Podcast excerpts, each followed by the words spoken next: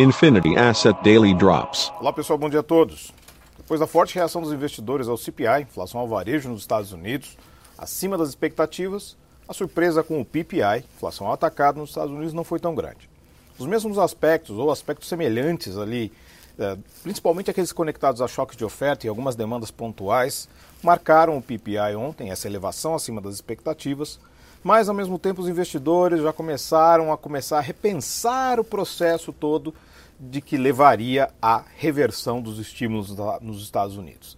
Em partes, parte dos investidores colocam na pauta o plano de Biden, ou seja, ainda vai ocorrer o plano de Joe Biden e ainda com este plano ocorrendo, dificilmente os estímulos serão retirados no curto prazo ou pelo menos num prazo que seja satisfatório ao Fed.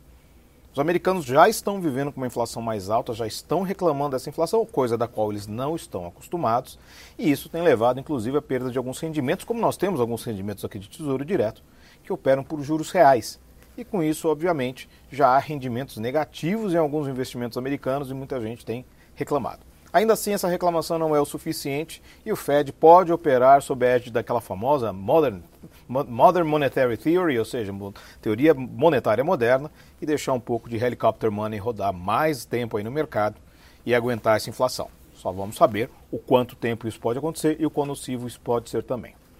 Hoje, exatamente no ciclo de recuperação de ontem, mercados positivos, futuros Nova York bolsas europeias todas no azul, Neste momento, o dólar cai cai bem contra a maioria das divisas via DXY, inclusive contra mercados emergentes. Nesse momento, as, as commodities em recuperação metálica, somente o cobre cai e o petróleo, depois do pipeline rodando melhor nos Estados Unidos, conseguiu ganhar ímpeto e agora supera 1% de alta. Mais inflação nos Estados Unidos, ou seja, continua chamando a atenção essa pressão que nós temos de commodities, que só teve um alívio muito temporário aí durante essa semana juros todos com rendimentos negativos. E para a agenda hoje nós temos vendas ao varejo nos Estados Unidos, eh, balança, preços de importados e exportados e também produção industrial. É isso aí, pessoal. Então, todos um ótimo fim de semana e bons negócios. Infinity Asset Daily Drops.